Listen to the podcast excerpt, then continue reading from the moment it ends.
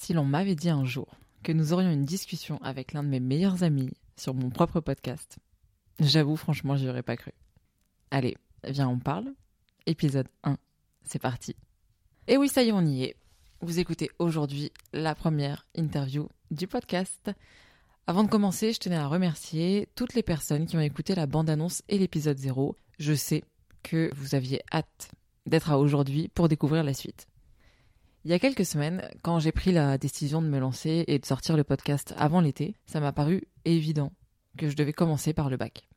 Alors le bac, cette étape ô combien importante dans la vie des lycéens, qui nous obsède, nous angoisse, nous fatigue pendant des mois, mais qui nous paraît très vite si loin ensuite quand on démarre nos études supérieures. Et pour bien parler du bac, il faudrait déjà le comprendre. Car le lycée et le bac ont été réformés ces dernières années. Tous ces changements ont fait couler beaucoup d'encre dans les médias, mais aussi beaucoup de sueur sur le front des lycéens, des familles, des professeurs et des personnels d'éducation. Alors, quel ne fut pas mon plaisir quand mon ami Anis, professeur en lycée, a accepté de nous apporter ses lumières sur le sujet et d'ouvrir le bal des interviews de Viens, on parle. Cet épisode, c'est avant tout un peu de notre amitié et de notre complicité dans vos oreilles. Vous allez aussi pouvoir découvrir son parcours, car je vous avais prévenu, si vous n'avez pas oublié, tout professionnel qui passe par ici me donnera l'occasion de parler orientation et études. Puis on parlera de la réforme et de ce nouveau bac, évidemment, mais aussi, vous vous en doutez, de santé mentale. Anis reviendra aussi sur l'épidémie de Covid dans le monde de l'éducation et nous partagera des conseils à destination de vous, élèves, pour vos révisions notamment. J'en dis pas plus et je vous laisse allumer votre enceinte ou mettre votre casque, vos AirPods, vos écouteurs et vous installer confortablement pour prendre part à ma conversation avec Anis. Bon épisode. Salut tout le monde. Bonjour. Coucou. Anis. Maude. euh, c'est parti. Premier épisode de Viens on parle, la série qui sera consacrée au bac. Je sais pas si tu seras le premier épisode que je vais diffuser sur la série du bac. D'accord. Mais je pense que oui, quand même. Peut-être que les jeunes vont être frustrés qu'on commence par un prof, alors que c'est un podcast qui Sans leur est dédié. Sans doute. Mais ça a son intérêt, parce que je pense que tu vas expliquer plein de choses qui comptent, qui portent sur le bac et que moi-même, je pense, je connais pas. Comment ça va? Eh ben, ça va très bien, Maude. Et toi? Très bien. T'es content d'être là? Je suis ravi d'être ici. Alors, pour vous dire, Anis n'est pas n'importe qui. Pour moi, c'est un, un de mes meilleurs amis. On s'est connus justement euh, lors de ma première année d'assistante d'éducation. Tu étais aussi assistante d'éducation En effet. en parallèle de tes études. Et je pense qu'on a eu un petit coup de cœur mutuel et qu'on a un peu fait les 400 coups. Même si je trouve que cette expression fait vraiment dater. Mais non, ça a été une belle année. Et euh, Ouais. voilà, on est devenus super amis. Et c'est ce qui m'a aussi donné envie de rester assistante d'éducation euh, les années d'après. Même si on n'a pas continué ensemble dans le même Non, établissement. en effet. Voilà. Moi, c'est ce qui accessoirement m'a donné envie d'être prof, mais ça, c'est encore autre chose. Oui, non mais on en reparlera. Oui, parce que là on parle à un prof, hein, comme je vous l'ai dit, et, euh, et je pense que ces quelques mois de travail passés ensemble euh, ont créé des liens euh, à vie. Oui, c'est vrai. Voilà, C'était même une année.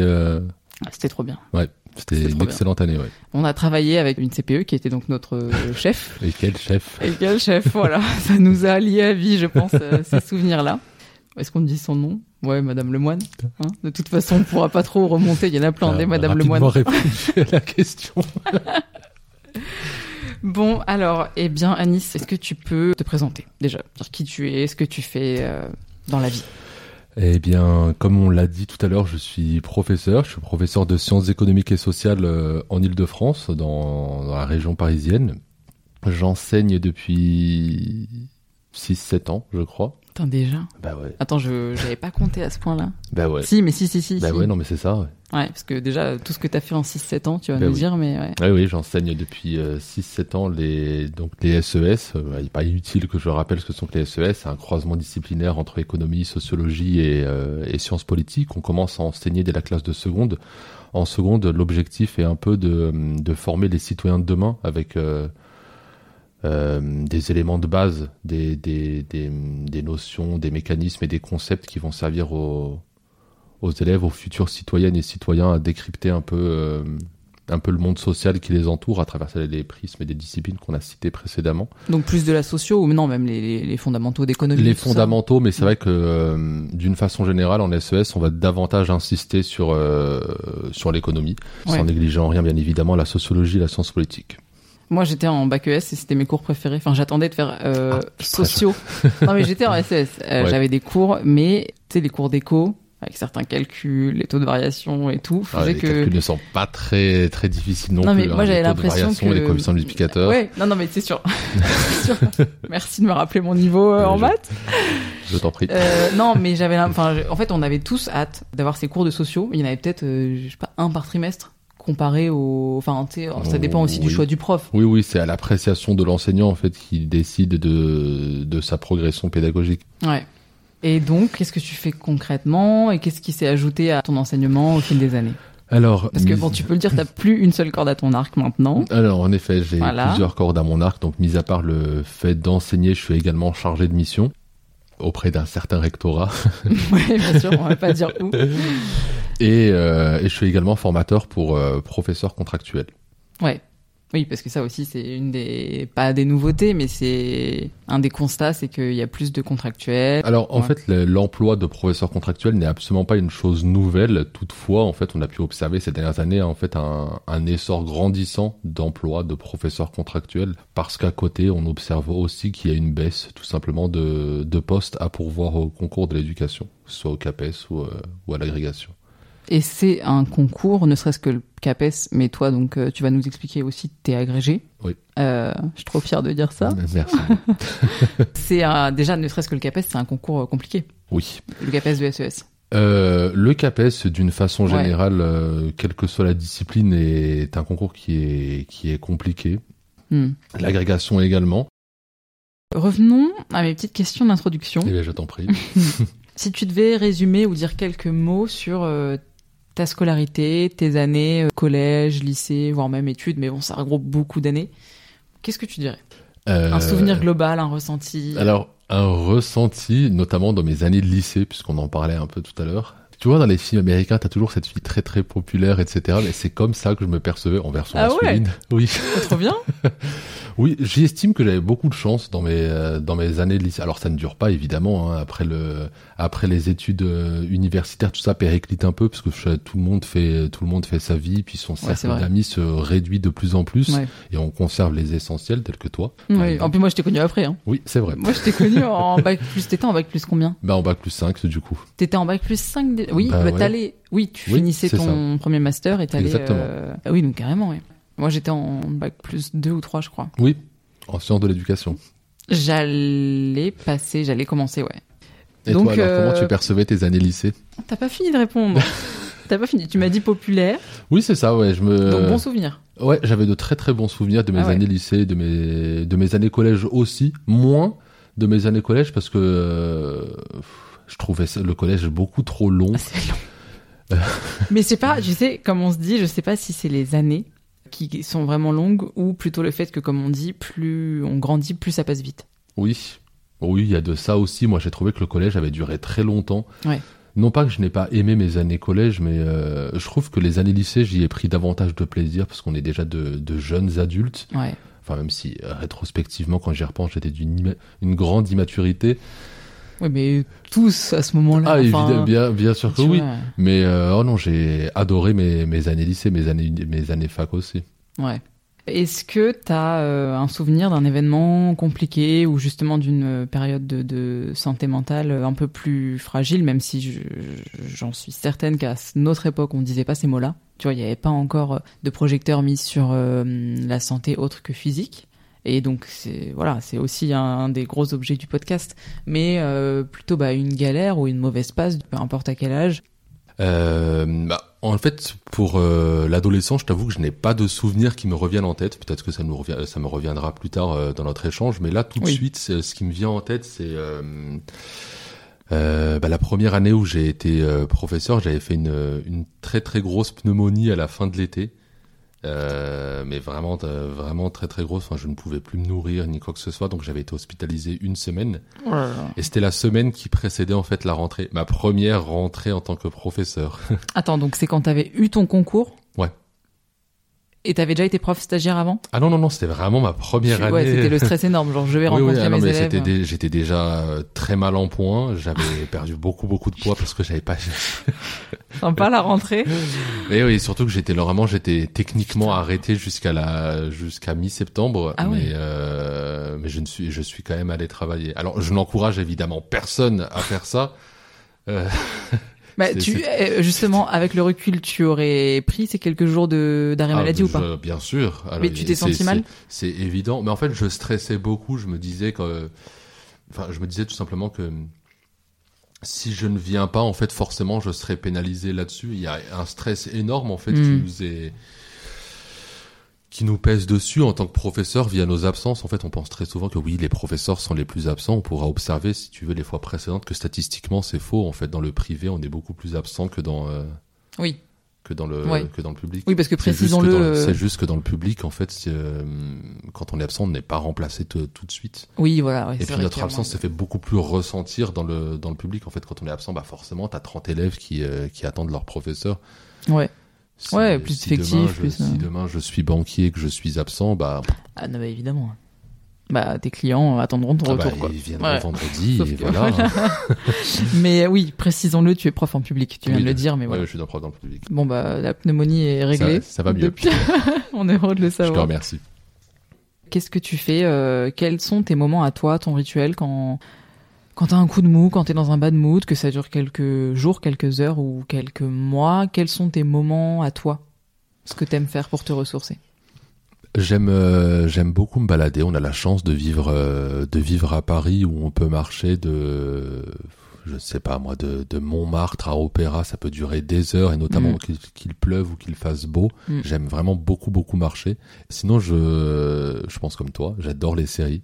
Ouais. Voilà. Vraiment, je, je pense que ce qui me fait notamment plaisir, et c'est un plaisir un peu coupable, mais c'est de regarder des séries dont je connais pertinemment la fin. Ah ouais, ouais, je pense ouais. que psychologiquement, c'est quelque chose qui rassure. Euh, on ne citera pas, évidemment, Desperate Housewives, qu'on a déjà vu à de multiples reprises, mais qu'on peut se remater euh, sans Non, problème. mais tu la connais mieux que moi. Tu as une capacité à, à, à retenir euh, les noms et tout. Euh, Bon, moi, je vous le dirai par la suite. On aura le temps de faire connaissance, mais je suis une grande fan de de films, de cinéma, peut-être même plus que de séries, même si j'en regarde euh, pas mal. J'ai un abonnement euh, UGC euh, pour aller au cinéma. Voilà, j'ai une carte d'abonnement, ce qui fait que je, je peux en voir un par semaine, voire plus parfois. Et je me suis rendu compte que j'imprimais pas trop. Devant un film, je vais me rendre compte que je l'ai vu il y a un an ou deux ans. Mais si tu me dis un titre, Tu l'as oublié? Ah, je l'ai oublié en fait. Ouais. Donc bon, je pense pas que mon, mon cerveau aille mal. Juste, euh, c'est des sélections, hein, c'est de la sélectivité. Mais toi, c'est pour ça que quand je parle avec toi euh, de certaines séries, même Gossip Girl, putain, je suis désolée, mais euh, Ça, c'était vraiment quelque chose. mais t'as tout appris par cœur, quoi. C'est pas possible. était- ah, non, celle-ci, en revanche, je l'ai Non. vraiment vue qu'une fois et ça m'a suffi. Oh, ouais, ouais, oui, quand même. Mais non, c'était quand même quelque chose de. Aujourd'hui, quand on y repense, on va se dire oh là là, Gossip Girl, qu'est-ce que c'était C'était niais. Et puis en plus, il y avait problématique à plus d'un titre. hein. Ouais, oui, c'est vrai. Il y avait des sujets, il y avait des doses, quoi. Oui. Mais à l'époque, notamment de la fac, c'était quelque chose. Enfin, c'était. On était toutes et tous dessus. On était Mm. tous sur euh, tous sur Gossip Girl. Mm. C'est vrai qu'on attendait les épisodes avec impatience. Donc oui, je pense que ce serait ça, mes moments à moi, me mettre devant devant mon ordi ou devant ma télé à regarder une série ou euh, peut-être comme toi, aller au ciné comme j'ai fait. euh, bah, non pas que ça allait mal avant-hier. Mm. Oui, oui, hein. oui, t'as été avant-hier, oui. Ouais. Et quand même, de ce que je sais aussi de toi, tu lis Je lis beaucoup. et tu fais des expos. Tu fais plus d'expos que moi aussi. Je lis beaucoup. D'ailleurs, tu trouveras peut-être dans mon sac si tu veux regarder. J'ai un livre sur les bonnes manières qui a été écrit par la la, la baronne Staff. et donc, c'est un message subliminal euh, absolument pas. mon égard. Absolument pas. Non, non, c'est euh, c'est un livre à l'usage des des gentlemen et des filles de bonne famille Ah, j'adore. Non, mais du début trop. du, du début du XXe siècle et ça a été réédité plusieurs fois. usage du monde, règles du savoir-vivre dans la société moderne. Et c'est vraiment apprendre au premier degré ou Ah non, non, c'est oui, oui, bien sûr, ça apprendre au premier degré. Ce sont les vraies règles d'usage euh, dans la bonne société. Bon, bah, j'espère que je te reçois correctement. c'est bien d'avoir des moments à soi. Écoute, maintenant, j'ai envie de te demander ton parcours, ton orientation. Qu'est-ce que tu as fait? Quelle voie Quelle fac? Tes changements euh, Voilà. Alors mon parcours, euh, comme toi, j'ai eu un bac ES. Mhm. Euh, ensuite, j'ai fait une licence en éco-gestion, mention économie. Ensuite, j'ai eu un master en finance de marché. Et là, tac. Pourquoi le mec il est pas, il est prof et il n'est pas, euh, il ne bosse pas dans la finance tout simplement parce que comme on l'avait dit tout à l'heure, euh, il y a eu cette rencontre, ce, ce déclic quand on a été à ED tous les deux. Et pourquoi tu as fait ce métier-là à ce moment-là d'ailleurs? Parce que justement, c'est ce qui t'a fait euh, connaître l'enseignement, mais pourquoi cette année-là? T'as fait combien d'années d'AED Euh, ben, je crois que j'ai fait que deux ans euh, d'AED. Hein. Et pourquoi, euh, en parallèle de ton master, tu as eu envie de travailler? Ou besoin? Bah, c'était surtout envie de travailler. J'avais envie d'avoir. euh, tu me diras, c'était pas mirobolant non plus. Hein, Oui. J'avais envie d'av- d'avoir une un RZ de d'indépendance euh, Mhm. financière un peu. Mhm. Et, euh, et c'est vrai qu'être au contact euh, régulier avec des professeurs, des professionnels de l'éducation a vraiment développé en moi l'envie d'être d'être professeur. Alors, en revanche, on le développera peut-être une prochaine fois. Il y a quand même une- un gap, une désillusion entre Ouais, bah oui. l'image qu'on se fait de l'enseignant et Bah oui. ce qui se passe réellement euh, quand on est face à une classe. C'est-à-dire Mm. que quand on nous prépare à l'ESP, parce que j'ai fait aussi l'ESP pour préparer mon CAPES après, Mm. quand on nous parle de, je crois que ça s'appelle l'INSPE d'ailleurs aujourd'hui, Oui, à l'ESP, l'INSPE, on nous euh, décrit les élèves comme étant euh, docile. dociles, euh, comme des vases qu'il faut abreuver de connaissances. Donc on s'imagine des élèves qui se disent oh trop bien, on va avoir cours de SES, on va apprendre plein de Mm. choses. Sauf que en réalité non, ça n'est pas ça. En fait, on a tout simplement des élèves qui parfois s'ennuient, qui qui ne vous montrent parfois aussi qui n'ont pas du tout envie d'être là. Mais je, de ce que tu me dis, sans te lancer des fleurs, tes élèves quand même t'aiment beaucoup. Tu, je crois que tu as encore la chance d'avoir des élèves face à toi euh, qui apprécient et ta matière et toi, et peut-être qui apprécient la matière grâce à toi. Ah, c'est très gentil. Oui, c'est alors sans me vanter, oui, en effet, j'ai euh, j'ai beaucoup de chance là-dessus. Après, ça n'est pas un concours de popularité du tout. Bien sûr, façon, non, non, non. mais, euh, Non, mais tu as pris conscience qu'il faut que ça passe par toi, en fait. Ouais, L'amour de la matière, euh, comment tu leur présentes Oui, les choses. il y a, il y, a, y a aussi, en fait, euh, enfin, on se rend compte qu'il y a aussi un- une sorte de. C'est un peu comme si notre matière devait séduire finalement l'élève, Mm. et c'est aussi une des choses que Mm. qu'on peut reprocher. On en parlera tout à l'heure quand on parlera de la réforme, Ouais. notamment dans le fait que bah, cette réforme, on a l'impression aussi qu'elle met beaucoup en compétition. Elle c'est même pas une Ouais, impression, ouais, elle met beaucoup en compétition les disciplines les unes avec les autres. Hmm. Ouais, c'est c'est étonnant d'en arriver là. Donc, master finance des marchés, t'es pendant ton master 2 ou ton master 1 euh, AED Les deux, Ok, donc master 2, t'es encore euh, en finance des marchés à la Ouais. Sorbonne? À la Sorbonne. La licence, tu l'as faite À la Sorbonne. à la Sorbonne. Ah non, je vais dans le détail, hein, c'est hyper important. hein. Et ensuite, bah donc l'année où on a bossé ensemble, tu justement, je me rappelle, on, on marchait dans la cour, on surveillait un peu les élèves. Ouais. Et je me rappelle de cette discussion parce que je crois que c'était quand même très nouveau dans ta tête. Il fallait le temps de digérer ça, de peut-être euh, peser le pour et le contre et tout. Et tu m'as dit, euh, franchement, un peu timidement dans mes souvenirs, euh, je crois que j'ai envie d'aller vers l'enseignement. Et moi, j'étais en mode, mais c'est trop bien, tu vois. Mais c'est vrai qu'on s'était rencontrés en septembre. Tu m'avais dit, oui, euh, je suis en finance des marchés. euh, c'est des voies qui sont assez tracées. Ensuite, tu peux Oui. bosser. euh, Oui, oui, tu pouvais bosser où? En, en banque, non? Oui, c'est ça. En entreprise? C'est en banque d'investissement. en Ouais, voilà. où On travaille. Je pense que tu as pris conscience tout au long de l'année. Et le fait de le verbaliser, ça t'a. Alors tout le monde n'a pas eu une réaction aussi joviale que toi. hein. Je ne citerai pas le nom de la collègue qui était Notre collègue notre collègue qui AED? était également AED. Euh, comment est-ce que je pourrais te, la décrire sans donner son nom? Attends, parce qu'il y en avait plusieurs qui étaient spéciales. Alors, euh, sachez quand même euh, que, en général, les équipes d'assistants d'éducation, on est tous euh, jeunes. On est tous soit. Non, celle-ci ne l'était pas. Ah oui, d'accord, c'est bon, je vois qui c'est. Mais sinon, pour vous résumer, il y a une bonne ambiance. Enfin, moi, c'est un métier que j'adore. Je pense que toi aussi, euh, t'as aimé ça. Oui. C'est vraiment pas euh, des ambiances toxiques. euh, déjà, on est bien occupé. Et quand on a des petits moments entre assistants d'éducation pour se parler, rigoler, se raconter une anecdote, moi, j'ai de super souvenirs de toutes mes équipes d'AED, quoi. Moi aussi. Hmm. Moi aussi. Bah, Donc, après, j'ai euh, ouais. moins d'expérience que toi en tant que Oui. euh, en tant qu'AED. Ouais, mais t'es devenu prof, donc quand même. Oui, ça t'as- a quand même maintenant plus d'expérience, ouais. Ouais, bah oui, euh, dans le monde de l'éducation. Donc, tu te dis ça en fin d'année scolaire et tu candidates Tu cherches comment devenir euh, professeur et comment tu détermines la matière? Alors moi, la matière en fait a été déjà déterminée dans ma tête. hein. C'était euh, obligatoirement en fait en devenant professeur, euh, c'était tout de suite les SES que je voulais enseigner. J'étais, j'aimais beaucoup beaucoup. Je me souviens que toi aussi, parce qu'on en avait Mm. parlé, j'aimais vraiment beaucoup cette discipline au, au- au lycée. Mm.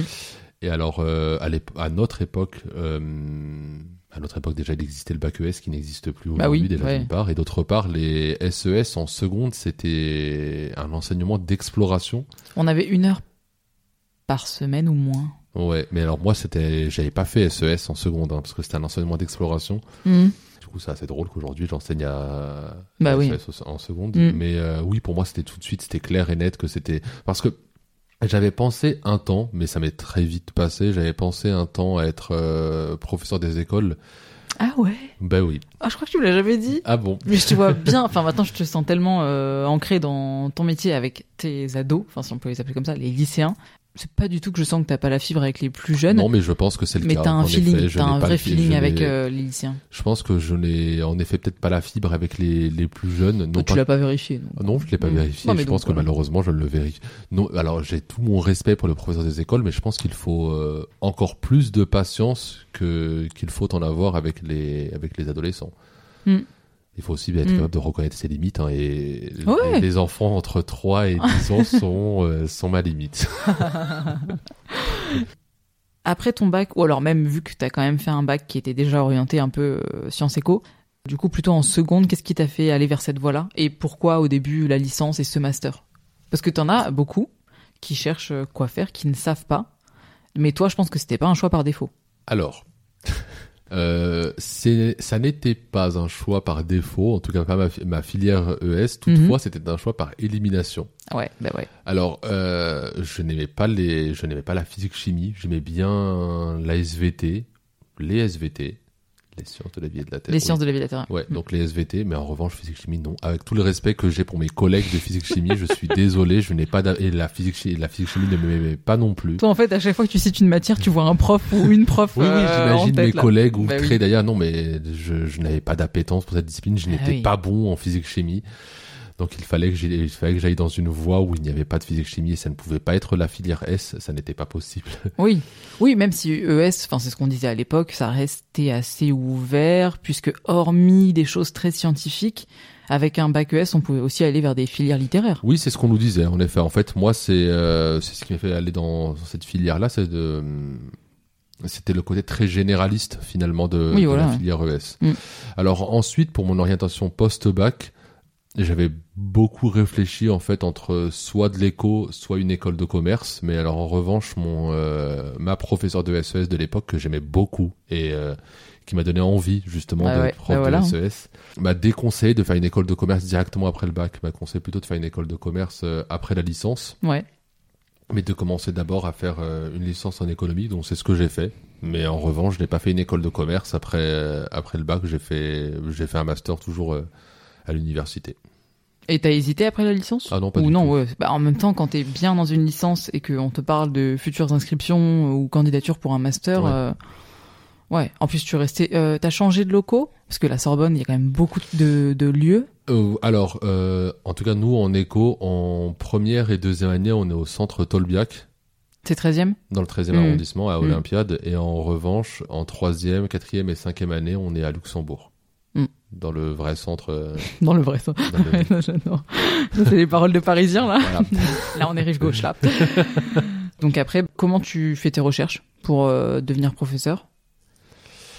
Bah, en fait, mes recherches, je n'en avais pas vraiment faites puisque j'étais au contact de professeurs en étant AED, donc j'avais juste à parler, à échanger Eh oui. avec euh, beaucoup d'entre eux. Donc je suis toujours en contact avec, j'imagine qu'on peut dire son, son prénom sans citer son. Oui, bien sûr. Bah, en contact avec Corinne, tu sais. Oui, et précisons quand même, parce que j'y pense qu'on était, donc nous on était assistants d'éducation en collège, mais on était dans une cité scolaire. Oui. Donc on croisait des profs euh, de lycée tous les jours. Oui.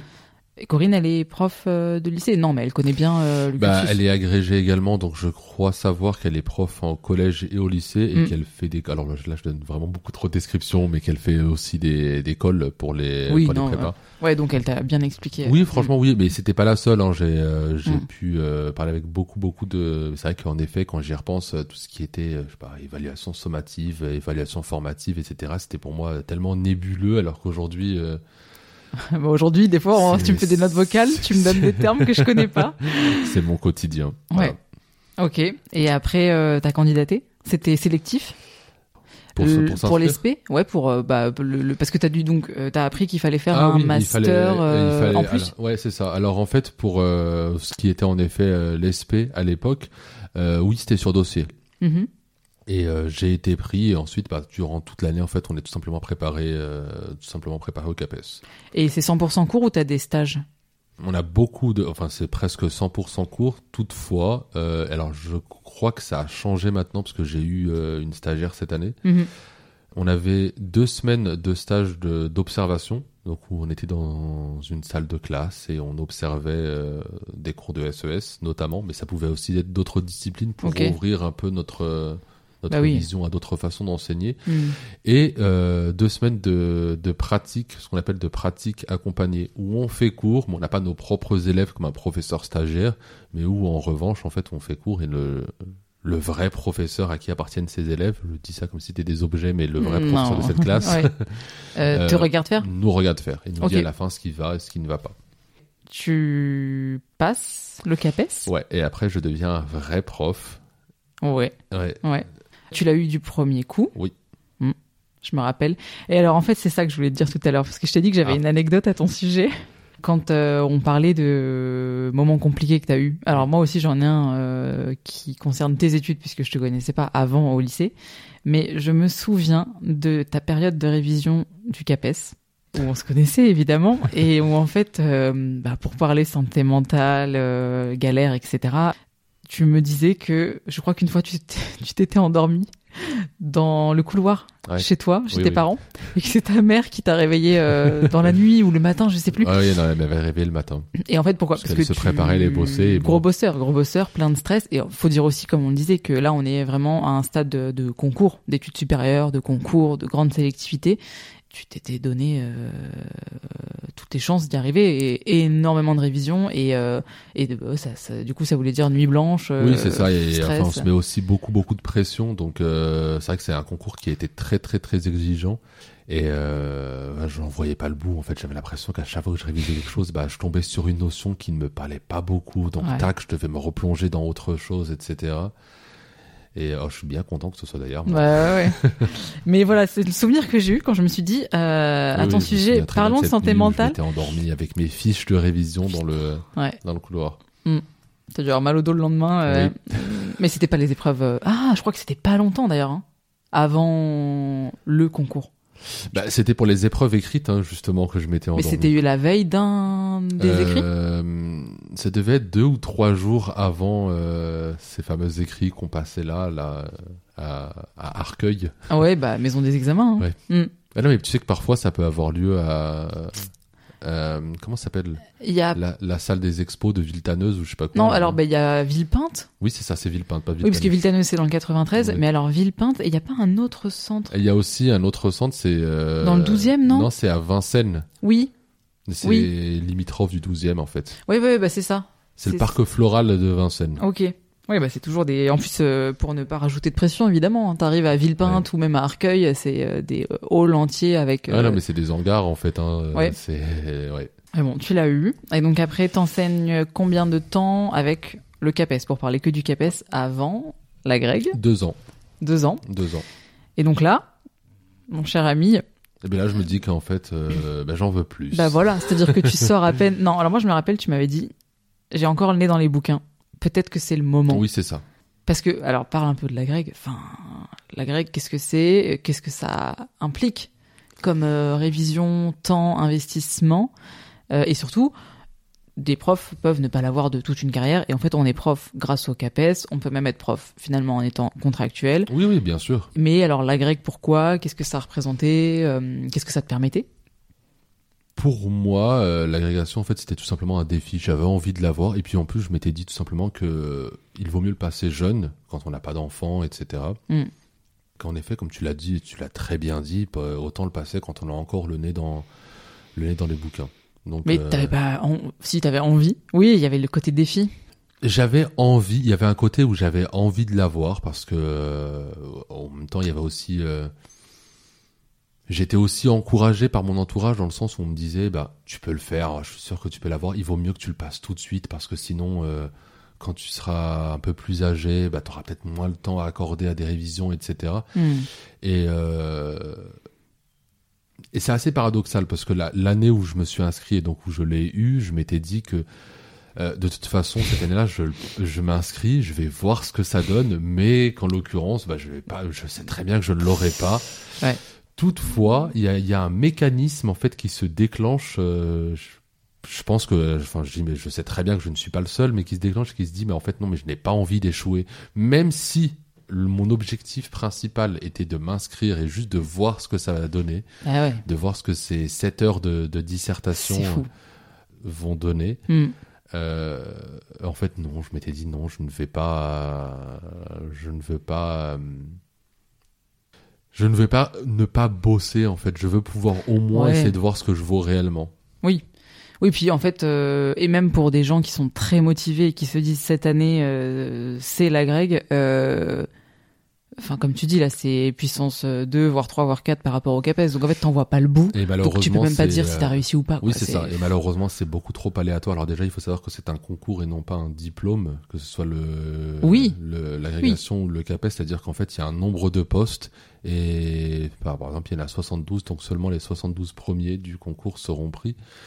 Donc, Mm. euh, on n'est pas mauvais quand on n'a pas son CAPES ou qu'on n'a Ah pas non. son agrég. Non, bah non. Il y a juste d'autres personnes qui ont eu de meilleurs résultats. Et puis ouais, aussi, il faut aussi être honnête. hein, on a aussi, euh, moi je te l'ai toujours dit, j'ai aussi eu beaucoup de chance sur les sujets que sur lesquels je suis tombé. Oui, bah, bah, ça, ça s'appelle la chance, euh, les Ouais. concours. Je pense pas non plus que t'avais fait l'impasse sur d'autres sujets où t'aurais séché complètement, tu vois. Mais là, t'étais à l'aise. Ben, je me Mm. souviens notamment de, de mon professeur en fait d'éco euh, à l'ESP qui nous avait dit que pour l'agrég, euh, en fait, on a une disserte en éco, une autre en socio, et la troisième, en fait, on choisit le thème soit histoire, soit soit Sciences Po, et euh, que pour la socio, le, la veille, il avait révisé euh, la mobilité sociale, et c'était exactement ce qui Ouais. était tombé. Bah oui. Donc c'est vraiment euh, alors il y avait en termes de statistiques, il y avait un pourcentage presque infime Bah oui, ça tombe hein. sur la mobilité sociale, mais c'est tombé sur la mobilité sociale. Mais dès le brevet ou le bac, hein, on Oui. peut tomber sur la révision de la veille ou du matin au petit-déj. Oui, c'est ça, bien sûr. Qui, euh, Bien sûr, qui n'a jamais revu une date le matin même euh, Non, mais même dans le couloir, moi, hein, oui, désolé. dans le couloir avant d'y aller. Hein. Et pourtant, je suis le premier à dire à mes élèves, de toute façon, j'imagine qu'on en reparlera, faut Oui. jamais réviser le jour même, etc. Voilà. Voilà. Mais bon, on a été élèves aussi, quoi. Oui, oui, bah, évidemment. Bah, on en sait plus sur ton parcours. Eh oui. C'est super. Non, non, je suis contente que tu tout décortiqué. En plus, euh, bah, je pense que tu reparles pas de ça en détail euh, fréquemment. Donc, euh, voilà. Non, non, non.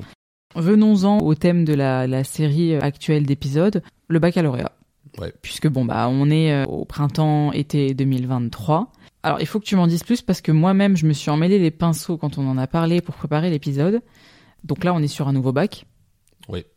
Oui. Il y a eu une réforme Tout à fait. qui ne date pas de cette année, mais quand même moi ce que j'avais compris c'est que c'était la première année qu'elle pouvait s'appliquer comme elle avait été pensée parce que encore euh, en 2021 ou 22 avec euh, les jauges euh, bon il y avait plus de confinement mais il y avait encore des jauges ou autres ou des cours à distance ça n'avait pas pu se faire comme ça avait été prévu Ouais, en effet.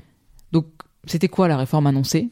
Réforme 2020 Blanquer? Oui, la réforme Blanquer, ouais, c'est ça. ok Alors, la réforme Blanquer, en fait, avait pour objectif tout simplement de... hum, En gros, il n'y a plus de filière S, ES et L, mais il y a un bac général. Et en fait, ce bac général permet aux élèves de choisir eux-mêmes leur spécialité. C'est-à-dire que euh, il va y avoir bien évidemment un tronc commun hein, dans lequel Mhm. réside toujours, par exemple, en classe de première, le français, l'histoire géo, le sport, les langues vivantes.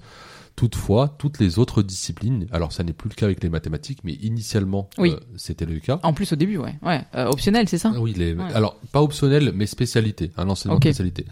Donc, euh, les élèves devaient choisir leur renseignement de spécialité. C'est-à-dire que, par exemple, euh, toi, Maud, si tu, veux, si tu aller en médecine, après, tu aurais tout intérêt à prendre euh, SVT, physique, chimie et mathématiques. En classe de première, tu as donc trois spécialités de 4 heures chacune, soit un volume horaire de 3 x 4. 12. 12, bravo.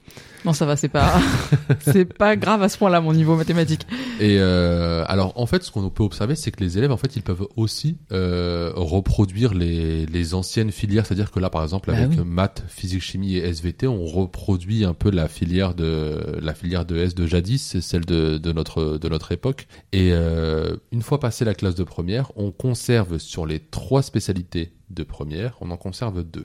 Donc, tu abandonnes une de tes spécialités de première. Donc, pour celle-ci, tu vas être évalué au contrôle continu. Ok. Et T'as euh, pas d'évaluation en fin de première. non.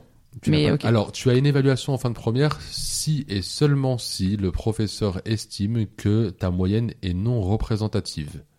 C'est-à-dire que par exemple, si tu as été très très absentéiste durant toute l'année, ben là, dans ce cas-là, tu Ah auras oui, une, oui, oui. tu auras, tu auras un devoir en, en fin d'année. Ok, d'accord. Hmm. Et donc, en terminale, tu conserves deux spécialités. Donc, si toi, on reprend ton exemple, si tu avais pris mathématiques, physique, chimie, SVT et tu abandonnes physique, chimie, Mhm. Enfin, désolé pour mes collègues, mais on abandonne physique chimie.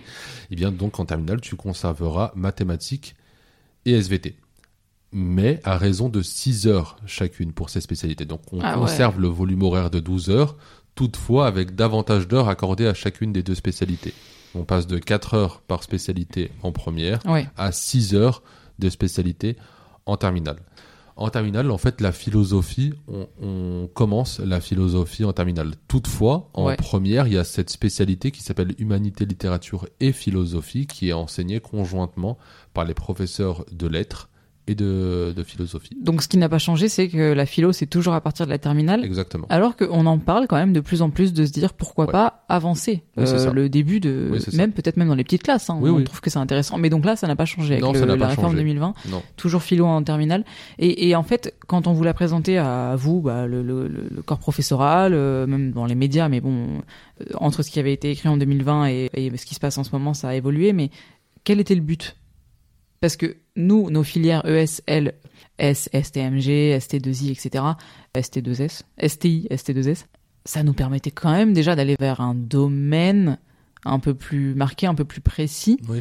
Et comme tu dis, moi j'ai entendu beaucoup d'élèves actuellement qui prennent un trio ou un duo de matières qui colle quasiment avec ce qui était en SES Oui, ou L. Donc quelle était le, le, le- l'avancée? Eh bien, en fait, l'avancée, c'était tout simplement qu'on se disait qu'on a, enfin, qu'on se disait, non, je, T'as pas non, participé je au n'y ai débat. absolument pas participé, je n'ai pas eu voix au chapitre, mais que les personnes qui ont euh, élaboré cette réforme se disaient que, en fait, on va, on va davantage compter sur l'intérêt des élèves sur, sur certaines disciplines, c'est-à-dire que, par exemple, si l'élève ne veut pas faire de maths, bah, il ne fait pas de maths et en fait, il va faire, euh, je sais pas, il va faire euh. SVT, SES et, euh, je sais pas, histoire de l'art, par exemple. Mhm. Alors après pour les filières technologiques, elles sont toujours restées telles quelles. Je rebondis Oui. là-dessus parce que tu en STMG, parles. STI, ST- ST2S, ouais. Je m'y connais beaucoup moins en filière euh, en filière euh, technologique, Ouais. mais pour les filières générales, oui c'était ça. En fait, c'était tout simplement de se dire à l'américaine que les élèves en fait pourraient tout simplement suivre euh, un menu, une carte de de discipline en fonction de leur Euh, appétence. Alors, quand je dis en fonction de leur appétence, oui et non. hein. Ça peut aussi parfois être en fonction de l'appétence des parents. Bah oui, mais bon même déjà à notre époque hein. Enfin, Oh, ah mais évidemment, Euh, mais sauf mais que- là, encore plus, ouais. Ouais, mais là encore plus, parce que là, en fait, euh, pour être honnête, euh, au troisième trimestre, on peut dissuader un élève de prendre une euh, en première de prendre une spécialité en première, mais on ne peut pas l'empêcher de prendre une. Oui. À partir du moment en fait où Hmm. on estime qu'il peut passer en première générale. Euh, qu'il a le niveau pour passer en première générale. S'il a le niveau pour passer en première générale, mais par exemple en SES, ça colle, il, est- il n'est pas bon du tout en SES, mais qu'il veut faire la spécialité SES, je, je peux lui dire non mais là, ça ne va pas, en fait, vous ne pouvez pas. Ah bah je la prends quand même. Bon, bah faites ce que vous voulez. Ouais. Et alors, euh, de manière un peu plus technique, est-ce que ça a créé des soucis organisationnels? Parce que bon, quelqu'un qui fait euh, humanité et maths ou j'en sais rien, enfin, comme ça peut être justement des matières qui n'étaient pas dans la même spécialité, on va dire, avant, Mm. est-ce que c'est plus dur au niveau des établissements même à organiser? Alors là où la, la vraie difficulté réside, j'imagine que c'est tout simplement déjà d'une part pour euh, l'établissement des, des emplois du temps. hein. J'imagine que Oui, bah c'est ça, un ouais, réel ouais. sacerdoce pour les pour les chefs d'établissement. Oui, ça doit être. Franchement, je pense que la, la, la difficulté logistique, du moins principale, elle réside là-dedans. C'est dans. Après, il y a aussi la notion de groupe classe qui n'existe plus aujourd'hui. C'est-à-dire que Bah ouais.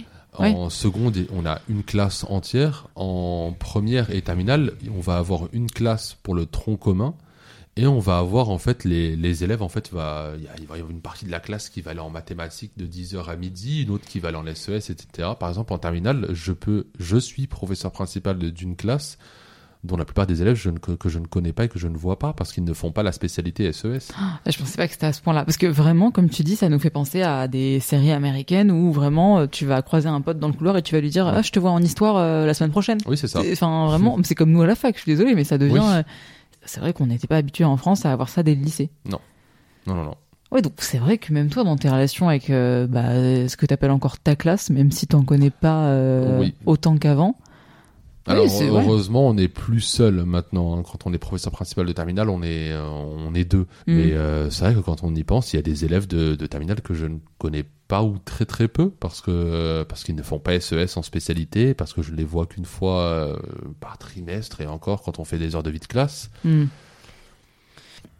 Avec le recul maintenant, donc même si elle, a- elle a eu des, des difficultés à être mise en place avec le contexte sanitaire ou autre, quels sont déjà les, retours plutôt euh, du discours commun et même toi dans ton enseignement, dans ton quotidien, euh, comme tu as vécu les deux, euh, avant réforme, après réforme euh, Ouais, quels sont déjà les, premiers ressentis, les premiers pas résultats, mais parce que ça on va le détailler après, mais moi j'ai déjà eu écho même dans les médias de justement ces épreuves de spécialité qui tombent en mars, Ouais. qui viennent d'être déjà faites, dont les résultats sont déjà tombés, je crois, Oui. qui comptent énormément pour la suite du parcours. Bon, finalement, ça arrive plus tôt. Peut-être que ça permet de de- d'étaler un peu les épreuves et de pas tout mettre sur une semaine comme avant. Bon, j'ai entendu déjà des exemples de certains élèves qui n'ont pas si bien réussi leurs épreuves de spé, alors que par ailleurs ils font une très belle scolarité jusqu'à maintenant. Ouais. Et ça va jouer sur parcoursup en fait Bien pour sûr. eux. Donc, euh, je sais pas, ça m'a, ça m'a l'air, ça m'a l'air paradoxal et je sais pas si c'est euh, gagnant pour l'élève. Bah, en fait, aujourd'hui, ce qui pose problème et ce qu'on avait déjà averti en tant que professeur euh, lorsque la réforme avait été, nous avait été annoncée, c'est que, euh, en fait, ça met beaucoup, beaucoup de pression sur les élèves et aussi sur les professeurs. Alors après, c'est bien évidemment l'intérêt des élèves qui prime. Bien ça met beaucoup de, de pression sur les élèves dans le sens où euh, bah, ils sont évalués au contrôle continu et, euh, et ça, c'est, ça génère énormément de stress. Ça génère énormément de stress pour eux, mais aussi pour nous et aussi pour les familles parce qu'en fait, il suffit qu'un élève ait 10 sur 20 alors qu'il est habitué au 14, au 20, et ben c'est tout de suite non mais monsieur en fait euh, est-ce Ouais, que je peux avoir un autre devoir? Est-ce que je peux encore faire autre chose? Est-ce que je peux vous rendre un devoir supplémentaire? Et on a aussi parfois malheureusement les familles qui discutent euh, qui peuvent discuter aussi autre. Et en, en tant que professeur, je ne peux pas leur en vouloir parce que Hmm. En tout cas pas aux élèves Ouais, ouais, bien sûr. parce que euh, c'est vrai que là-dessus il y a, il y, a, il y a- il y a quelque chose qui ne va pas en effet. Il y a quelque chose qui ne va pas dans le sens où Bah, ils sont euh, victimes de, de ce phénomène-là. C'est-à-dire, voilà, Oui, c'est ça, ça. se passe Alors, comme ça. c'est ouais. vrai que d'une façon générale, de toute façon, on ne va pas se mentir. D'une façon générale, les élèves, on a été élèves également, on a davantage accordé de, de crédit aux notes Hmm, qu'aux bah oui. connaissances à acquérir. Mm. On se dit que par exemple, là, bah, il faut minimum que j'ai 10. On ne va pas se dire, ah bah là, il faut minimum que j'acquière ces connaissances, que j'acquière ces mécanismes. Non.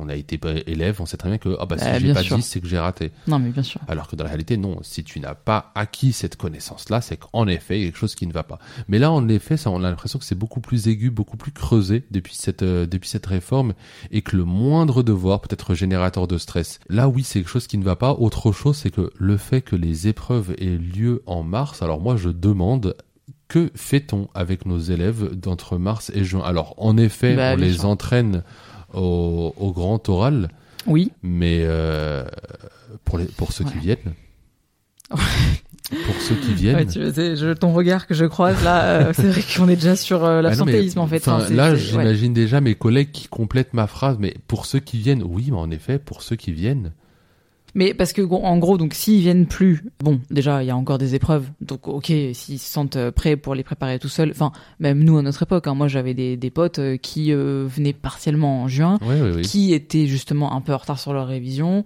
et qui euh, et s'en sont super bien sortis d'ailleurs, qui ont pris euh, des fiches, des, des annales et tout, et qui ont juste bossé chez- eux. Bon, ça, ça s'appelle aussi se découvrir en tant qu'élève, nos méthodes, ça.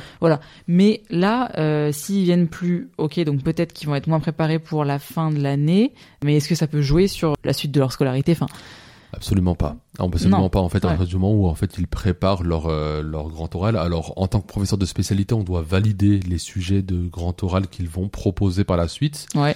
Techniquement, non, ça n'a pas d'incidence. Rappelons quand même que initialement, la réforme Blanquer, elle avait aussi pour objectif de partir à la reconquête, ce qu'on appelle la reconquête du mois de juin. Alors, non seulement le, le mois de juin n'a pas été reconquis, mais nous avons également perdu le mois de mai et un peu le mois de. le mois Non mais attends, en fait là j'hallucine parce que comment on peut parler de reconquête alors qu'on met des épreuves à la moitié de l'année? Eh oui, bah c'est pour ça que je te dis que le, le mois de juin n'a pas été reconquis, le mois de mai était définitivement perdu. Déjà que le mois de mai était, était, était déjà en grande perte avec tous les mois de tous, tous les jours comment ils fer- justifient cette reconquête là? Tous les ah ben il n'y en a pas, il y a, il a pas de il y a pas de reconquête. Là, j'imagine, enfin. Je, je vais détailler un peu mon emploi du temps les prochaines semaines. On va avoir deux, trois semaines de cours après les vacances de mai. Ouais. Et au mois de juin, il y a rien. Enfin, moi, je suis de jury pour les euh, pour le, le grand oral en juin, mais les élèves, notamment les élèves de seconde, ont Ah, leur bah ouais, on, on leur euh, on leur Mm. conseil de classe fin juin début mai. Hmm, Bon ça, moi élève Euh, en non, seconde euh, aussi. fin fin, Fin mai, début, juin. Ouais, euh, je pense que toi aussi en seconde Ah non, et moi aussi en seconde. on, je était, on disait c'est, moi je me rappelle de, de- on m'avait dit c'est la, c'est la dernière année avant un paquet d'années puisqu'après bah, on partait pour euh, la première, la terminale, les études sup et puis bon bah le monde professionnel où tu peux avoir genre trois mois d'été. Oui, oui, C'était la seconde, En effet, quoi. alors oui, c'est vrai qu'en effet ils peuvent en profiter, etc. Ils sont quand même trois mois de vacances, mais trois mois, je trouve que même moi, euh, je trouve que c'est quand même beaucoup. Ouais. Là, on n'est absolument Mm. pas parti à la reconquête du mois de du Mm. mois du mois de juin. Et qu'est-ce qui reste comme épreuve euh, concrètement? Donc là pour les lycéens de terminale, donc il y a deux épreuves de spé en mars et après? Euh, et ensuite, ils ont leur épreuve, euh, leur épreuve de philo là Ouais. au mois de au mois de juin et leur Ouais. épreuve de grand oral. Donc un écrit, un oral. Ouais, c'est ça. Il me semble que c'est ça. Oui. Et bon, alors vraiment, euh, dans le détail, tout ce qui est langue et tout, c'est passé quand ça? Alors là, je t'avoue que je ne m'y connais absolument pas du tout. Il faudrait euh, même l'histoire géo. J'avoue que je ne m'y connais absolument pas du tout. Comment ça se passe pour euh, euh, Je sais que pour les langues, je crois qu'ils ont un écrit et un oral. Ils ont compréhension écrite et compréhension orale. Ah Oui, ça comme nous, ouais, à ouais. l'époque. Mais euh, alors, je De t'avoue toute que façon, je... c'est pas un podcast sur les programmes scolaires non plus, non, donc. non, non, euh, mais bon, bah, de toute façon, on parle de tout. ouais, ouais, ouais, non, non, mais ça, on aura, je pense, le temps euh, de le développer, même à d'autres occasions. Bah donc, en tout cas, ce que tu me dis et ce qui ressort, c'est que ça a accentué. Ça doit être super dur, parce que bon, déjà en tant que prof. euh, et bah, euh, ça- avec les parents comme avec les élèves, il peut y avoir des, des, des, des soucis relationnels. Mais là, normalement, le contrôle continu, moi je le voyais aussi en tant qu'élève comme un moyen de moins stresser. Je me disais, si j'ai euh, une fois 8, mais qu'après j'ai un 18, bon bah voilà, ma moyenne ça passe et tout. Euh, mais je pensais pas. Normalement, de les décharger d'une grosse semaine de bac avec beaucoup d'épreuves comme l'ancienne euh, euh, l'ancienne méthode, euh, je ne pensais pas que ça, ça leur mettrait un stress de, du 1er septembre jusqu'au euh, jusqu'au Oui. allez, Oui, euh, oui, oui, 30 c'est avril. vrai quoi. que, en effet, en fait, on pourrait être amené à penser que le ne pas reposer le bac uniquement sur cette semaine de bac, qui était, enfin, on s'en rappelle toutes et tous, hein, c'était une semaine ultra stressante, c'était Ah ouais. hyper stressant en fait. de- Ouais. C'est vrai que il y a, il y a, il y a un côté où on se dit bah oui en effet en fait de, de reposer ça sur le contrôle continu comme c'était comme c'est le cas euh, pour le brevet par exemple Oui. Bah oui. ça, ça pourrait être bénéfique, ne serait-ce que pour la santé mentale des élèves, sauf que euh, les élèves de terminale n'ont ont davantage de maturité que les élèves de troisième, Troisième, ouais. et Ouais. qu'ils stressent beaucoup plus. En fait, ils stressent beaucoup plus. Chacun des résultats obtenus est euh, potentiellement soit une réussite, soit est perçu en tout cas potentiellement comme étant une réussite ou un échec. C'est ce qu'ils te disent, quoi. Mais c'est ce qui est verbalisé. bien, bien ouais. évidemment, oui. Hmm. Euh, cha- chaque résultat obtenu est soit une réussite, soit un échec. C'est mon rôle et je ne m'en plains absolument pas. Mais euh, des larmes, j'en ai Bah ouais. malheureusement vu, oui. Plus que Ah, bah, euh, oui. tes premières années d'enseignement euh, Ouais. avant la réforme. Oui. Ah ouais. Ouais, bah en fait j'ai hâte aussi d'avoir des, des élèves, hein, c'est le but. Donc euh, voilà, pour avoir vos ressentis. Évidemment là on pointe personne du doigt, mais euh, ça m'embête et ça me tracasse d'entendre ça parce que bon bah créer une réforme dont finalement et les profs et les élèves et donc euh, a fortiori les familles sont un peu victimes, qui a ces effets-là sur le moral, sur le stress et tout. Je pense que c'est pas sain quand on n'a Mhm. même pas commencé ses études supérieures quoi. Donc ça, ça, ouais, ça, ça, ça me, pour pas être vulgaire, hein, ça m'embête, euh, ça m'embête d'entendre ça. Donc c'est as sûr que, tu as tout retenu de la baronne ouais, j'ai, j'ai l'usage euh, du monde euh, sous les yeux là. Merci pour ces explications sur la réforme en tout cas, Je t'en prie. qui sont quand même, qui m'ont, qui nous ont permis, je pense, de dégrossir ça. Et pour ceux qui comme moi, connaissait pas tout dans le détail, euh, de mieux comprendre les choses. On va parler d'un sujet pas plus léger, mais euh, de manière assez euh, spontanée. J'avais envie de te demander, et à la fois avec ton passé d'élève et d'étudiant, etc., et aussi de, de ton métier et de ton statut de professeur, est-ce que tu aurais vraiment des, des conseils simples, un peu des doux et don'ts à faire et ne pas faire sur comment réviser, comment euh, vivre son année, comment vivre son lycée, enfin voilà, euh, qu'est-ce que tu dis à tes élèves? Alors sur comment réviser, en fait, j'ai hum, même si on le faisait à l'époque, j'ai tendance à leur dire de ne pas faire tout simplement les, les fiches basiques euh, où on enchaîne les définitions les unes avec Ah les ouais? autres. Non, parce que en fait, je trouve ça un peu pas forcément débile parce que c'est toujours intéressant de retenir les définitions, mais les définitions sont retenues sans pour autant être comprises déjà d'une part. Ouais. Et ce qui est important, notamment par exemple, je sais pas, on va réviser un chapitre sur euh, je sais pas, défis et sources de la croissance économique, par exemple, à l'ego. Allez, go. Allez, tu vas me faire ton cours là. Allez, c'est parti. Et dans ce chapitre-là, par exemple, en fait, il va être beaucoup plus intéressant pour les élèves de mettre, de mettre en connexion les définitions les unes avec les autres plutôt que de les apprendre de façon succincte. Donc, moi, ce que, Ouais. et ce que mes collègues euh, font également, de plus en plus, et c'est ce qu'on leur conseille de faire, c'est vraiment de faire des cartes mentales. Les cartes, Ah, ouais. les, les cartes mentales, en fait, c'est, euh, je pense que tous les élèves qui entendront ça se diront oui, c'est ce que fait le prof, mais c'est vraiment la meilleure façon de retenir. En fait, ça fait, ça fait beaucoup plus sens que qu'une simple fiche euh, basique comme on le faisait jadis. C'est trop bien parce que tu sais, nous, quand on était élèves, euh, j'entendais ça parfois de certains adultes, amis de mes parents ou autres, et je me disais, tu sais, limite, ça, ça relevait presque du conseil de développement personnel, de Ouais. euh, une famille qui connaissait ça et tout, mais on n'en parlait pas, on le préconisait pas. Et euh, j'avais déjà testé, j'avais un peu du mal à voir, mais je voyais bien que sur une seule feuille, euh, on pouvait tout regrouper Ah oui, oui, sans oui. trop écrire. Exactement. voilà, mais bon, on n'avait pas. Donc toi, t'as appris à le faire. Est-ce qu'on vous l'enseigne? Euh, Oui, alors j'ai en fait très souvent on peut nous proposer des formations et il y a des formations cartes mentales auxquelles, euh, bah, trop auxquelles je me suis ça. inscrit. Bah ouais. Et en fait maintenant ce que je fais c'est que tous mes chapitres je les conclus par des euh, en fait non c'est pas tous mes chapitres c'est toutes mes grandes parties donc le grand 1 je vais le conclure par une carte mentale, grand 2 pareil. Ah ouais, encore plus. Ouais. Et est-ce que tu as ensuite euh, une synthèse des cartes Non, mentales non, non, euh, non, non, des non, parties la, Non. la- la carte mentale fait synthèse. Ouais. Ah, c'est trop bien. Mais écoute, euh, on verra s'il y a une demande ou s'il y a un besoin de proposer peut-être une idée de carte mentale ou une proposition Ben, euh, pourquoi pas. Euh, à des élèves qui nous suivent. Non, mais sérieux, parce que bon, j'espère que tu n'es pas le seul professeur à préconiser Non, non, je ça. suis vraiment pas le seul. On est, on est Voilà. de plus en plus nombreux à utiliser les cartes mentales et c'est vrai que c'est quand même hyper intéressant parce que quelle que soit la, la façon dont fonctionne notre mémoire, euh, les cartes mentales parlent à tout le monde. Parce qu'en fait, on va utiliser des couleurs, on va utiliser des flèches, Ouais. Euh, des cercles, etc. Donc moi, je trouve vraiment ça beaucoup plus pertinent que les fiches, euh, les fiches traditionnelles. Et est-ce que, bah justement, quand on essaye de, bon, ça, moi, on me le disait déjà quand on était élève, mais euh, des fois c'est dur de d'avoir un recul. Mais quand on nous disait, est-ce que t'es plutôt visuel, est-ce que tu retiens plutôt à l'oreille, est-ce que c'est plutôt par l'écrit, est-ce que voilà, est-ce que même des élèves qui vraiment sont pas des grands, ils arrivent pas trop à, enfin c'est pas c'est pas un dessin qui va leur permettre de retenir. Est-ce que ça marche aussi pour eux? T'en as vraiment, il faut qu'ils écrivent. Euh, Euh, ben, justement, en fait, moi, par exemple, je sais que euh, pour retenir les informations, j'avais non seulement besoin de voir, mais j'avais besoin d'écrire. Donc Mm. là, en fait, euh, ma vue, elle va être séduite par toutes les couleurs en fait qu'on peut mettre dans une dans une carte mentale. Ok. Ouais.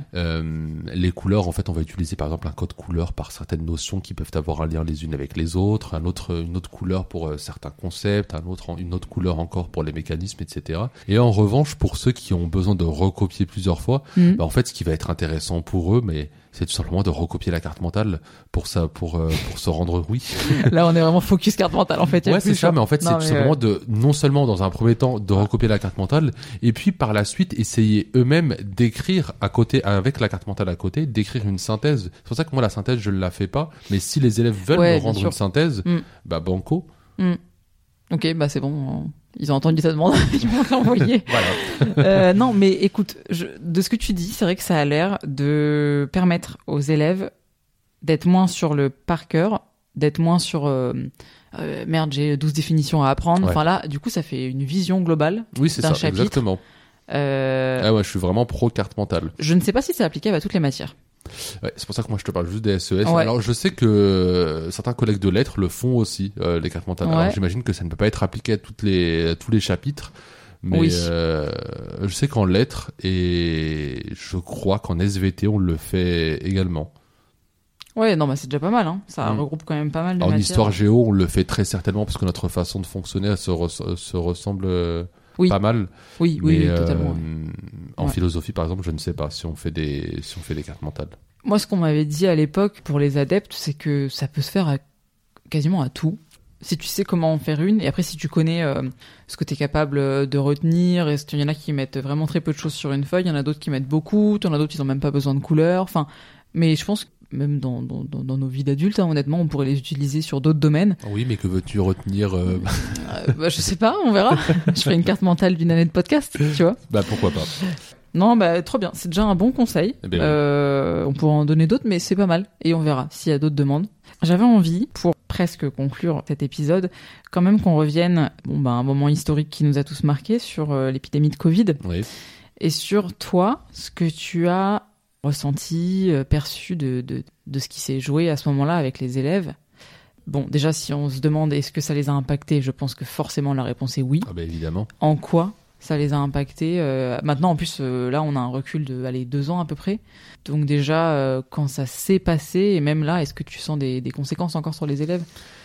Là, je pense que le recul est peut-être un peu court pour euh, Ouais, quand des même. Mm. conséquences sur les élèves, mais c'est vrai qu'on se souvient tous de la façon dont ça a été, euh, on peut le dire, hein, que ça a été, ça a été tout simplement mal géré euh, le Covid. Mm. On en parlait euh, la semaine dernière, mais quand je te disais justement que euh, au confinement, bah en fait, on avait beaucoup de mal à se connecter, par exemple, à ma classe à la maison, etc., parce que ça n'avait pas été pensé, parce que nous n'avons pas été préparés, nous n'avons pas été prévenus. Mm. Et euh, même lorsqu'on a repris le, en septembre l'année qui a suivi le confinement, euh, l'année scolaire hein, qui avait suivi le confinement, je pense que le, par exemple, le port du masque prolongé, déjà d'une part, vrai, moi j'ai eu beaucoup de mal à identifier mes élèves. J'avais l'impression que j'avais un nouvel élève à chaque heure de cours, ce qui n'était pas le cas. Oh Mais il m'arrivait très souvent de dire, mais vous êtes qui? Mais je vous ai déjà vu. Mais en fait, oui. Et puis même, ça change aussi les rapports sociaux entre les élèves. Le fait de garder son masque toute la journée, techniquement, en fait, ils devaient le garder toute la journée. Euh, forcément, ça va avoir un impact négatif sur leurs rapports sociaux. Nous, en tant que professeurs, ça nous fatiguait de parler toute la journée avec un masque sur la figure. C'était c'était fatigant, mais, mais pour eux aussi, hein, ça n'était ça n'était pas facile. Je pense notamment, par exemple, aux petits qui faisaient leur rentrée, leur première rentrée à 3 ans Oh, ça, ça m'a fendu le cœur, ouais. avec des masques. En fait, ils garderont. Enfin, ils ont quand même débuté leur scolarité avec. euh, Ouais. Alors en même temps, ils n'avaient. Enfin, je ne dis pas ça parce que je suis contre les masques. hein. Bien évidemment, je. Enfin, je les portais, etc. Mais euh, oui, ça a dû avoir nécessaire. Forcément, ça a dû avoir un impact négatif sur euh, sur, sur la sociabilité des élèves. Mm. Ouais, bah ça, ouais, ça c'est pour parler, on va dire même euh, plutôt du point de vue médical ou autre. Et bon, bah, clairement sur la santé mentale. Évidemment, on a un, on a un podcast entier pour en parler, mais c'est vrai que c'est depuis cet événement-là que on a mis l'accent dessus, hein, sur la Ouais, santé ouais. mentale. Est-ce que toi, par exemple, à la rentrée 2021, tu les as sentis plus fragiles, Ah oui. euh, sans parler des masques? Oui, oui, non, ça, ça a été. euh, et là, on va parler scolairement parlant, ça a été vraiment difficile parce qu'en fait, on sentait qu'il y a eu quand même six mois pendant lesquels ils n'avaient. Oui, six mois, parce que mars, avril, mai, juin, juillet, août. Mm. Six mois pendant lesquels ils n'avaient pas travaillé, pas beaucoup travaillé, et ça a été, ça a été vraiment difficile. Ça a été difficile, et puis en plus, on a, en tant que professeur, on a quand même senti que certains élèves avaient lâché l'affaire pendant- depuis longtemps. Bah ouais. C'est-à-dire que pendant le confinement, ils n'avaient sans doute pas travaillé. Et on ne peut pas, encore une fois, leur en vouloir parce que tous les élèves n'ont pas les mêmes, euh, on n'a pas tous les mêmes, euh, les mêmes capacités à pouvoir travailler chez soi. On n'a pas tous, euh, on n'a pas tous une chambre pour soi. On avait, tout le monde n'a pas nécessairement un ordinateur. Tout le monde n'a pas nécessairement un, un espace clos et tranquille pour Ah, pouvoir travailler. Et la même résilience, enfin, c'est-à-dire que on a effet. tous eu des coups de mou, mais il y en a Bien- pour lesquels ça a été plus bien dur. évidemment, euh, Mm. bien évidemment. Donc Mm. là, ça s'en est, ça s'en est ressorti. Et là, il y a eu un réel creusement des inégalités scolaires, c'est-à-dire qu'il y en avait qui ont eu pu avoir la chance d'avoir des parents euh, qui avaient un certain niveau d'instruction, etc., qui ont pu justement euh, Mm. combler un peu euh, l'instruction, tandis que d'autres pas du tout, malheureusement. Et ça, ouais. ça s'en ressent jusqu'à aujourd'hui. Évidemment que ça s'en ressent. Et, et parce que ce qui vous était demandé, et ce que toi t'as fait dans ton quotidien, c'était quand même, tu gardais ton emploi du temps, donc tout se faisant en visio, mais normalement quelqu'un qui avait euh, et les moyens et l'envie et le moral à ce moment-là, donc un élève qui euh, qui était présent à chaque visio, il avait des semaines de cours à peu près. Euh, correcte en fait, euh, en nos- visio notre emploi du temps était conservé tel quel, sauf impératif de la part d'un enseignant qui voulait qu'on échange Ouais. nos horaires, etc. Mais euh, sinon, en fait, sinon ça aurait été beaucoup trop difficile. Nos emplois du temps étaient les mêmes. Donc quand j'avais cours à 8 heures, bah, je faisais Ouais. cours à, à 8 heures. Mais en effet, c'est vrai que c'était difficile pour les élèves, mais pour les professeurs aussi. Hein. Très souvent, j'avais la pression, euh, la pression de faire cours tout seul. Et Ouais. on voit parfois des vidéos un peu humoristiques là-dessus sur sur YouTube, sur Twitter, etc. Où t'as l'élève qui dort et qui se réveille quand le professeur euh, l'interpelle. Ben, je suis persuadé que c'était comme ça aussi pour mon cours. Évidemment, je, on va pas. Mais même moi, ça m'ennu- ça m'ennuyait profondément Bah oui. de, de, de, de faire cours en, en visio. Ça n'est absolument pas pour ça que je suis. euh, Enfin, ce n'est.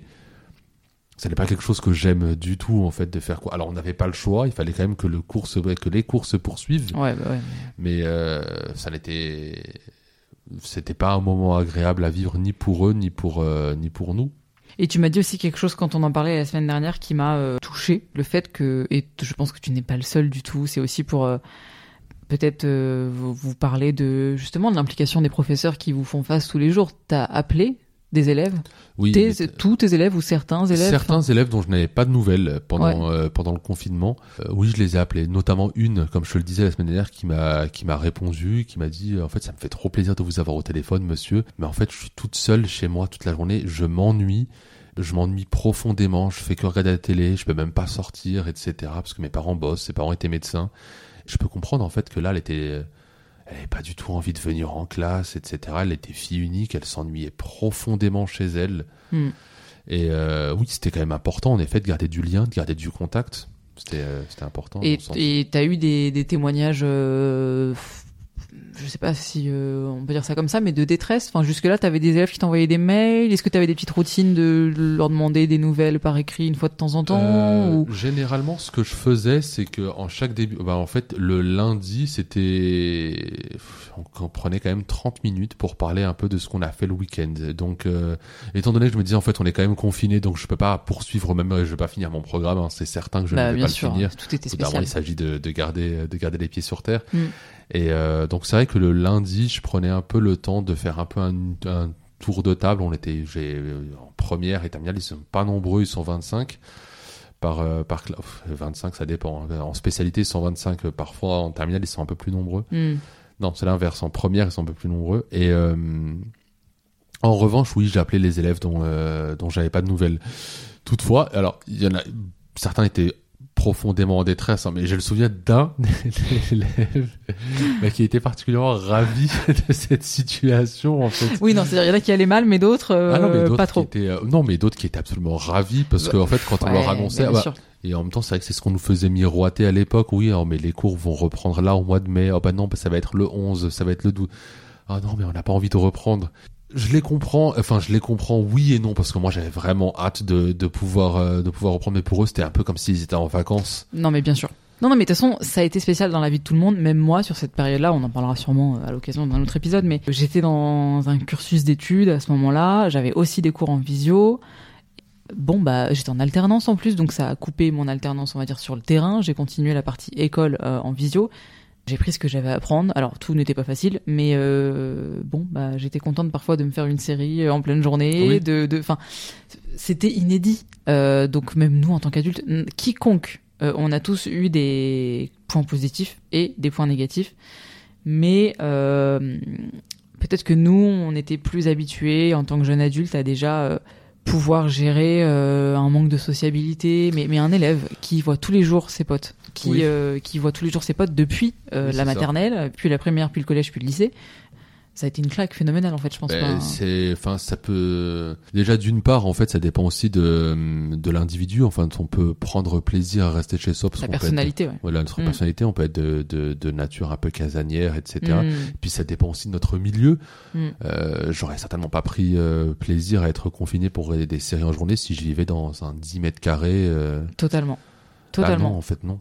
Ouais, non, mais totalement. Et en plus, même pour ceux qui étaient pas euh, très motivés, parce que bon, il y avait un petit côté vacances ou autre, euh, pour tout le monde, adulte ou enfant, il y avait aussi euh, une euh, certaine appréhension à reprendre pour le point de vue médical. Enfin, Oui, euh, l'épidémie qui était encore là. Oui, oui, c'est- bien sûr. euh, Ouais.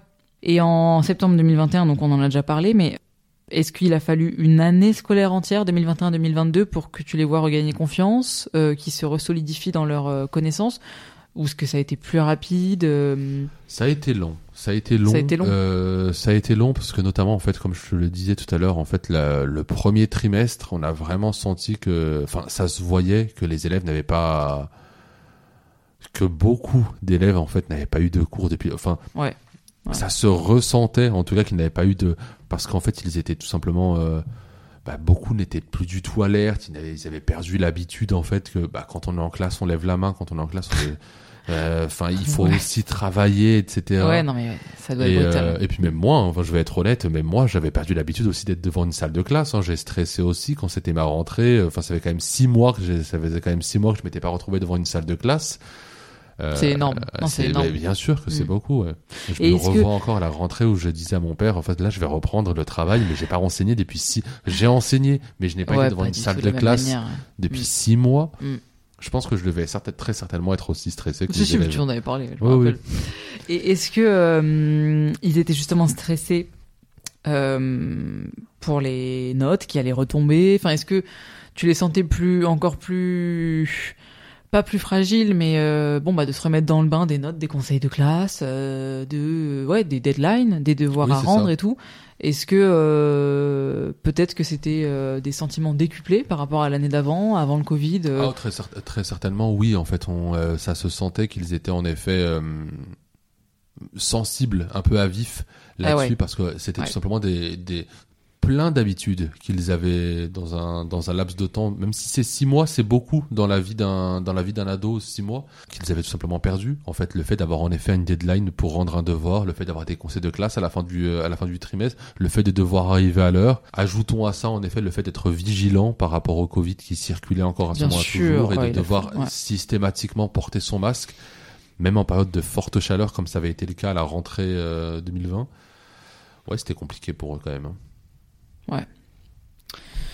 Bon, bah, euh, on va peut-être pas terminer sur cette note-là, mais quand même, enfin, on a, ça fait 1h10. Bah, je te laisse trouver une note positive pour conclure. Une note positive. Bah, si, si, si. Je m'éloigne de mon micro. Note positive, euh, déjà, je suis trop heureuse, attends, d'avoir partagé ça avec toi. Et moi donc. Comme je vous disais, euh, je sais pas si ça va être, enfin, je, je pense que si, ça va être mon premier épisode de euh, la première série qui va être diffusée sur le bac du podcast. Comme je vous l'ai déjà expliqué dans l'épisode 0, je, je, je connais un peu le monde de l'éducation, j'en fais moi-même partie, et euh, ça a été un réel plaisir pour moi de déjà d'avoir envie de faire ce podcast et de voir que, bah, en fait, dans mon entourage et amical et familial, enfin, en tout cas, dans mon entourage proche, j'ai des gens qui font partie de ce milieu-là.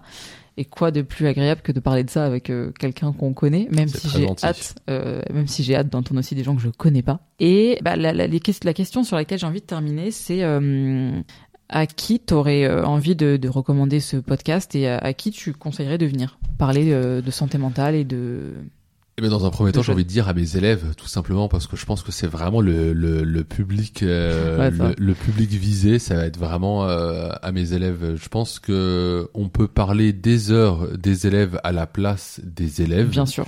mais euh, je céderais bien volontiers ma place aux élèves, parce que je pense qu'il faut avant tout euh, les écouter. On a beau avoir été nous-mêmes des élèves. Mm. Il y a pas si longtemps que ça, mais euh, le monde change, le monde évolue, donc oui, ça serait avant tout aux élèves. Ouais, Alors ouais. je pense évidemment à certains collègues, bien évidemment, Ouais. mais dans un premier temps, ouais, à, à mes élèves. Bah c'est tout le, le but de ce podcast. Tu me tends une belle perche. Hein non, Eh ben, c'est tout le but prie. de ce podcast. Non mais en plus tu me le disais quand je t'ai annoncé mon envie et tout. Tu m'as dit euh, clairement ils veulent prendre la parole. Ouais, mais Ils ont bien sûr. besoin. euh, Bien sûr, en fait, je pense que on s'interroge beaucoup sur les élèves, sur le bien-être des élèves, sur euh, la vie des élèves, etc. Mais qu'on omet tout simplement de volontairement ou non de donner la parole à, Ouais. à ces mêmes élèves Mm. qui ont envie d'apprendre, qui ont envie de donner leur avis, qui ont envie de de, de partager tout simplement. Donc oui, c'est pour ça que je suis absolument ravi que tu fasses euh, ce podcast et que tu donnes la parole à- ça me élèves. touche. Ben, je t'en Euh, prie. Mais ouais, et, et encore une fois, euh, bon, je l'ai déjà dit au début de l'épisode, mais si euh, j'avais vraiment envie de, de t'avoir euh, avec moi, donc un adulte, comme on va te catégoriser comme ça, Ben, c'est sur, euh, le cas. hein. sur euh, sur le, le, le podcast pour commencer, c'est déjà parce que tu es mon ami et que, comme je te disais, quoi de mieux et quoi de plus, euh, euh, comment dire, agréable de commencer avec toi. Et aussi parce que euh, pour faire une mini-série sur le bac, je voulais qu'on explique la réforme. Alors, on n'est pas des techniciens, on n'a pas pensé cette réforme, on l'a pas euh, mise en En place. effet. Je pense qu'on a pu euh, déjà un peu euh, préparer le terrain. Et après, vous allez entendre des témoignages d'élèves qui vont vous parler, eux, de leur réalité, soit des bacheliers des dernières années qui ont déjà donc le bac, soit des élèves qui sont actuellement en terminale. Mais voilà, moi, je trouve que ça faisait vraiment sens de t'avoir et, et de parler déjà de plein de choses à travers tout ce que tu nous as raconté. On a vu aussi un peu un état des lieux de, de, de l'enseignement euh, ces trois ou cinq dernières années, tu Mhm. vois. Mais, euh, mais je pense que ça ne sera pas inutile d'avoir entendu tous ces propos sur euh, Bah, le bac. Je te remercie. Ah bah attends. Euh, donc tu invites tes élèves et certains collègues, c'est ça tu Ah bah, avec plaisir. Ouais, bah tu leur en parleras, tu m'as dit. Bah, bah oui, oui, je leur en parlerai. Trop hâte. Bon Et bah voilà. c'est là-dessus qu'on conclut cet épisode.